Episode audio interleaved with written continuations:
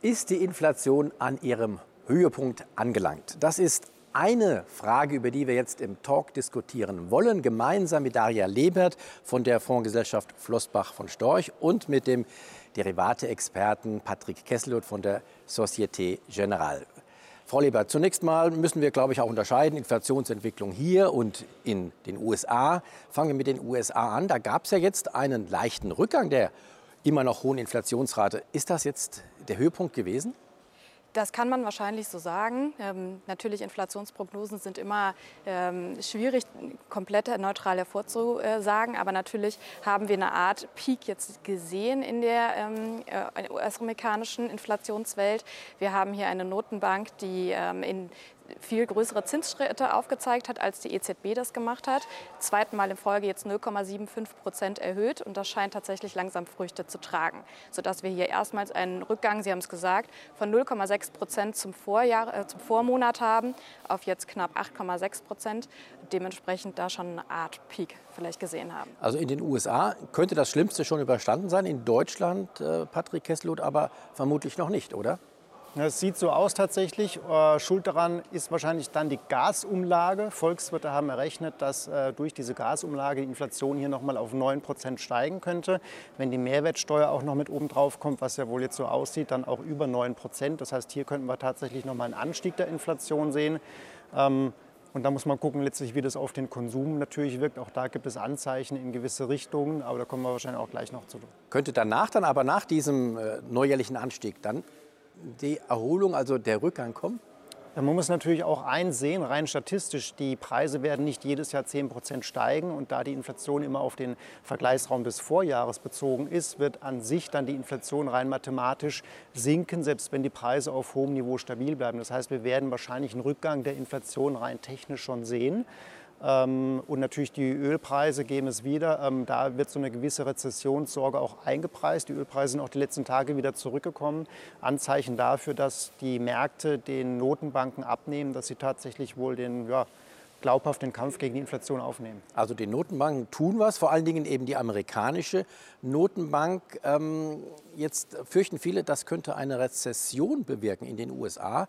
Äh, vorwiegend, äh, manche sagen sogar, es ist schon eine Rezession, weil ja zwei Quartale negativ waren. Wie sehen Sie das? Genau, da muss man unterscheiden zwischen einer technischen Rezession, die schon eingetroffen ist, richtig, und auf der anderen Seite natürlich eine Rezession, die auch real stattfindet.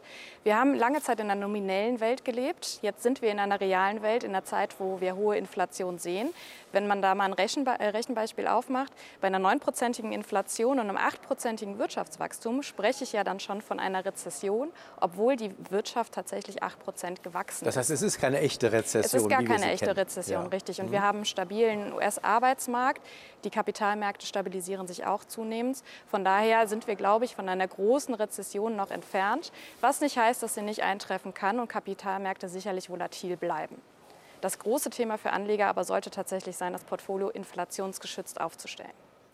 Kurz noch äh, vielleicht zu Europa. Auch hier Rezessionsgefahr aus Ihrer Sicht? Es sieht so aus, es gibt verschiedene Indikatoren, die darauf hindeuten. Beispielsweise die Stimmung oder der Einzelhandelsumsatz ist um 4 Prozent jetzt zurückgegangen. Das ist nach Corona ähm, der größte Rückgang in 70 Jahren. Also man sieht eine gewisse Kaufzurückhaltung doch sehr, sehr stark, einfach aufgrund der gestiegenen Preise. Das kann ein Anzeichen sein, ja. Wie verhalten sich denn die Anlegerinnen und Anleger zurzeit? Sie haben das ja alles immer fast täglich im Blick. Also man sieht schon, dass die Umsätze bei den Derivaten äh, immer noch sehr, sehr stark sind. Das liegt natürlich daran, dass Aktien grundsätzlich und auch Produkte bezogen auf Aktien doch einen gewissen Inflationsschutz bieten. Man sieht es bei den Strukturen aber auch, dass die Reverse-Strukturen nennt man das, also Produkte, die in Seitwärtsmärkten, aber auch fallenden Märkten profitieren, dass die sehr, sehr stark nachgefragt sind. Vor einigen Monaten schon von den institutionellen Anlegern, mittlerweile auch von den Privatanlegern. Da sehen wir eine gewisse Aktivität und einfach natürlich auch Öl, Gold weiterhin als Basiswerte immer noch stark beliebt. Das sind also die kurzfristiger agierenden Anlegerinnen und Anleger. Sie kümmern sich eher um die längeren Fristen. Und Sie haben gerade gesagt, man muss jetzt schon in der Aktienauswahl etwas beachten. Was denn? Definitiv, dass man den Fokus auf qualitativ hochwertige Unternehmen legt. Sollte man das nicht immer? Das sollte man immer, definitiv. Aber in Zeiten von Inflation gewinnt das nochmal zusätzlich an Bedeutung. Wir haben jetzt Jahre hinter uns liegen mit einer Notenbankpolitik, wo wir wirklich eine Geldflut gesehen haben, die alle Schiffe hochgehalten hat. Jetzt im ersten halben Jahr hat man festgestellt, das funktioniert tatsächlich nicht mehr immer, wenn man eine hohe Inflation hat und dementsprechend natürlich dann auch steigende Zinsen, geraten einige Geschäftsmodelle zusätzlich unter Druck. Es gibt aber auch diejenigen, die von Inflation profitieren oder beziehungsweise sie zumindest weitergeben können und dementsprechend auch einen Anlageschutz im Portfolio darstellen. Welche Firmen wären das? Das darf ich Ihnen natürlich nicht sagen. Wir können nicht auf Einzeltitel eingehen, sonst äh, gibt es Ärger von der Compliance. Aber Branchen vielleicht? Branchen ist auch schon eher schwierig. Es ist tatsächlich die Einzelselektion. Und das ist das, was sich geändert hat zum vorherigen Investieren. Viele Anleger, die vorher auf ETFs, auf passive Indexprodukte gesetzt haben, sind damit gut gefahren, weil wir eben durch die Bank weg gut, äh, gut performende Unternehmen gesehen haben. Jetzt ist es wieder zunehmend wichtiger, die einzelnen Unternehmen im Blick zu halten und wirklich nicht in Regionen oder Branchen zu denken, sondern Einzelbilanzen zu lesen, zu analysieren und zu schauen, welches Unternehmen hat Preissetzungsmacht welches Unternehmen ist profitabel? Kann er eine Kostenspirale tatsächlich drehen? Welches Unternehmen hat ein flexibles Management und kann dann tatsächlich auch flexible Produktionsapparate aufbauen? Wenn ich ein Produkt erzeuge, das in der Wertschöpfungskette nachgefragt wird und ich bin in der Lage, das tatsächlich auch flexibel anzupassen, flexiblen Produktionsapparat hinten dran zu schalten, kann ich natürlich auch gestiegene Inputkosten an den Endverbraucher weitergeben und profitiere als Aktionär. Das leuchtet ein. Ähm, was sollten denn jetzt Leute machen, die eher in Fonds investieren? Sollten die auch umstellen? Sie sagten gerade, ETFs sind jetzt aus Ihrer Sicht wohl nicht mehr so ähm, attraktiv? Es ist zumindest schwieriger geworden. Es ist sicherlich die Zeit eines aktiven, fundamentalen Fondsmanagements. Ähm, ist es aber grundsätzlich natürlich immer, weil ich dadurch in der Lage bin, die einzelnen Unternehmen tatsächlich besser kennenzulernen und zu ähm, mir anzuschauen, wie können sich Erträge künftig stabil und vorhersehbar entwickeln. Je besser ich das prognostizieren kann, desto besser ähm, kann ich natürlich letztendlich dann auch als Aktionär davon profitieren.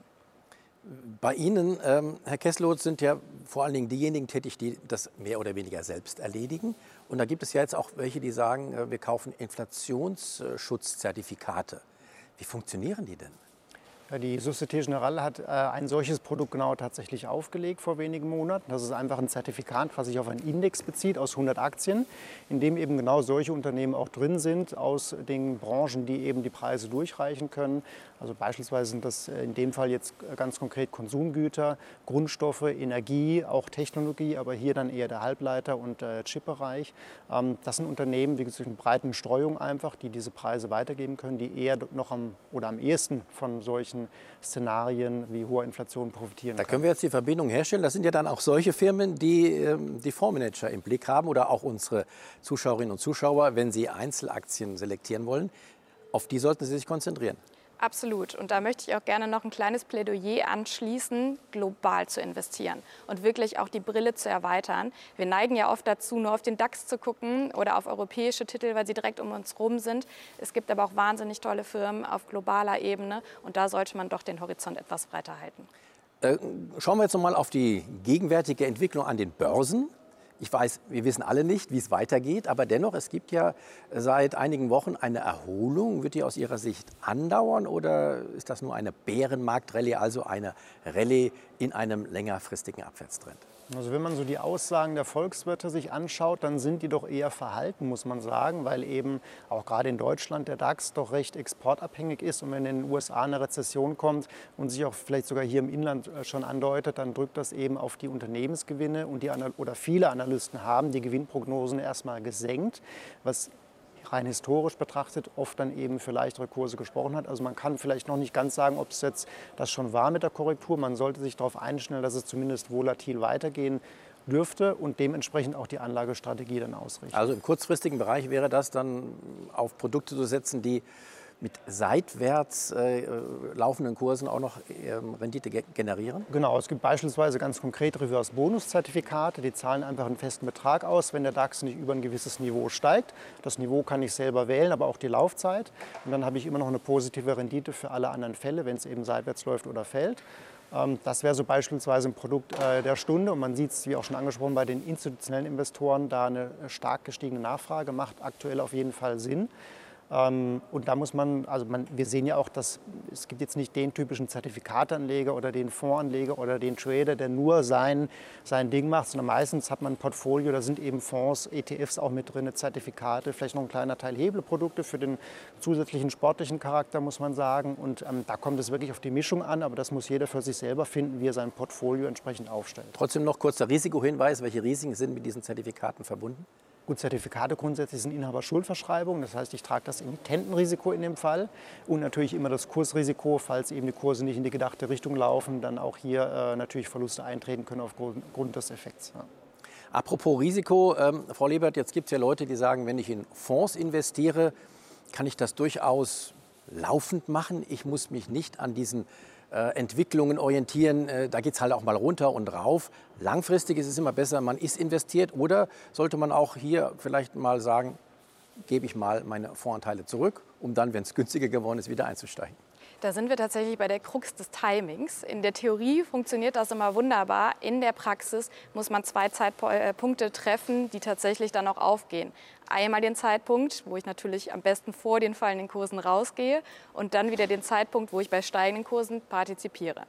Das zu treffen ist ein Ding der Unmöglichkeit. Dementsprechend empfehlen wir, empfehlen wir Anlegern, lange dabei zu sein, einen langfristigen Anlagehorizont mit sich zu bringen und dann tatsächlich die Gelder am besten einfach liegen lassen. Ein Vormantel ist ein super Basisinstrument, wo ich mich gar nicht mehr darum kümmern muss, vor allen Dingen, wenn ich einen aktiven Fondsmanager habe, der genau versucht, diese Phasen dann für mich zu managen. Also in diesem Fall ist diese Anlage leichter, einfacher, vielleicht auch langweiliger. Ihre ist vielleicht ein bisschen aufwendiger, aber durchaus interessanter auch für Menschen, die sich mit der Börse beschäftigen. Schönen Dank, das war's. Tschüss, bis zum nächsten Mal.